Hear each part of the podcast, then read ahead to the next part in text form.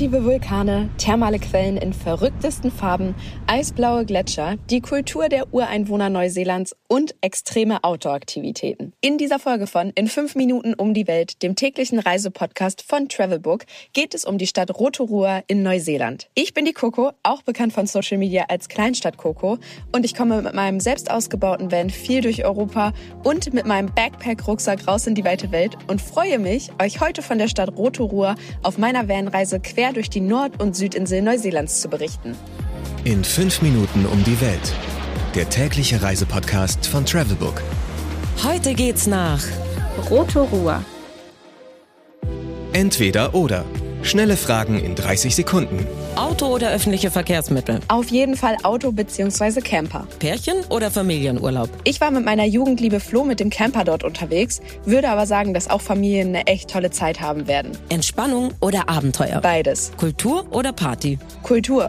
Die Geschichte der Ureinwohner, genannt Maoris, ist super spannend. Teuer oder günstig? Die Kosten richten sich natürlich immer nach Interesse und der Art und Weise, ein Land kennenzulernen. Ich würde aber sagen, Neuseeland ist eher teurer, gerade mit der Auto- bzw. Campermietung und Aktivitäten. Highlights, Lowlights, Must-Sees. Die Travelbook-Tipps. Was ist ein Highlight?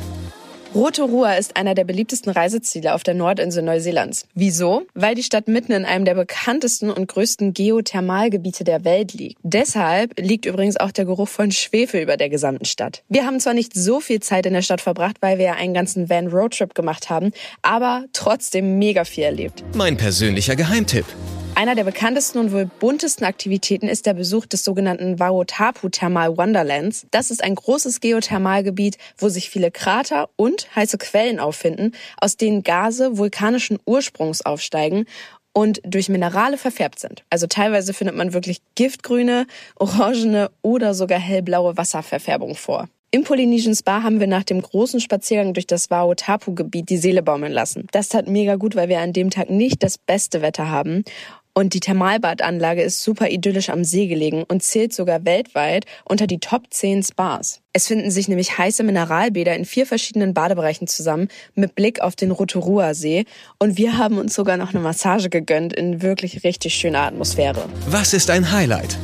Für mehr Action, wofür Neuseeland ja auch sehr bekannt ist, haben wir Sorb Rotorua besucht. Dort rollen wirklich riesige, eigentlich gigantische aufblasbare Bälle im Zickzack den Mount, ich spreche es jetzt wahrscheinlich eh falsch aus, Nongotaha-Berg, so circa 300 Meter bergab, in die man dann einzeln oder sogar zu zweit einsteigen kann und richtig durchgewuselt wird. Geld, Sicherheit, Anreise. Die wichtigsten Service-Tipps für euch. Was macht man am besten, wenn es regnet? Also das Wetter in Neuseeland kann wirklich unvorhersehbar sein.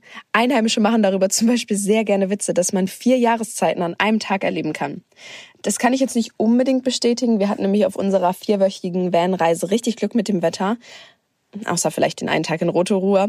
Aber stattet euch auf jeden Fall im Vorfeld schon mit Badekleidung, Regenjacke und Wollmütze aus, um jeder Witterung gewappnet zu sein. Und dann kann man auch fast alles zu jeder Zeit erleben. Welche Gegend ist ideal für die Unterkunft? Wir standen während unserer Reise auf dem Blue Lake Top 10 Holiday Park. Ähm, das ist ein Campingplatz, weil wir ja mit dem Van unterwegs waren.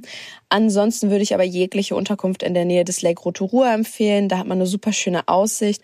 Und zum Beispiel in der Fenton Street fanden wir ganz, ganz viele Unterkünfte. Da kann man also von der Location gar nichts falsch machen. Wie kommt man am besten hin?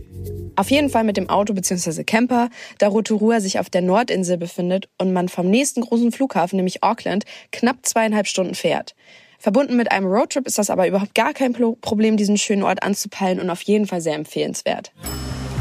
Mmh, Weltspeisen. Die neuseeländische Küche empfand ich als sehr international.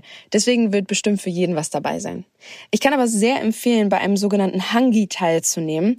Hierbei werden Hühnchen, Fleisch oder Wurzelgemüse in Stoffsäcke oder Aluminiumfolien eingewickelt, die dann in Körben für einige Stunden über heißen Stein unter der Erde in Löchern gekocht werden. Super interessant und das Gericht hat später dann ein rauchiges und erdiges Aroma und ist inspiriert von der Tradition der Ureinwohner Neuseelands, nämlich den Maoris.